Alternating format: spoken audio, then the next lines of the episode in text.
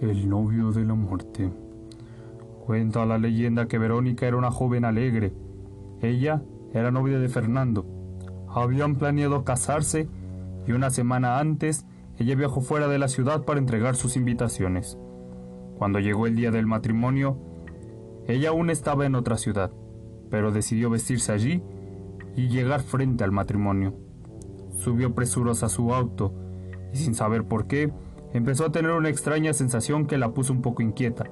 Su tía que iba con ella lo notó, pero le dijo que los matrimonios siempre eran así.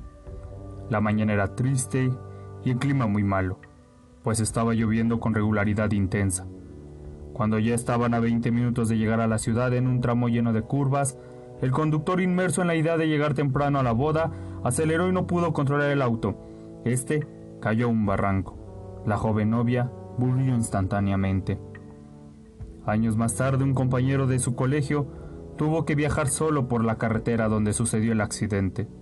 Eran las 12 de la noche y antes de pasar por la curva donde murió Verónica, miró por el espejo retrovisor de su auto y no le fue difícil reconocer a aquella mujer que estaba sentada en el asiento trasero.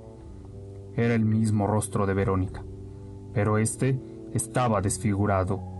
Sintió tal terror que le hizo perder el control del todo y se estrelló muriendo en el acto. Se dice que si viajas por la carretera no debes mirar tu espejo retrovisor, pues Verónica siempre está sentada en el asiento trasero tratando de conseguir víctimas para que sufran igual que ella. Espero esta historia les haya gustado. Muchas gracias. Les recuerdo mi nombre. Soy Esteban. Nos vemos en un próximo capítulo.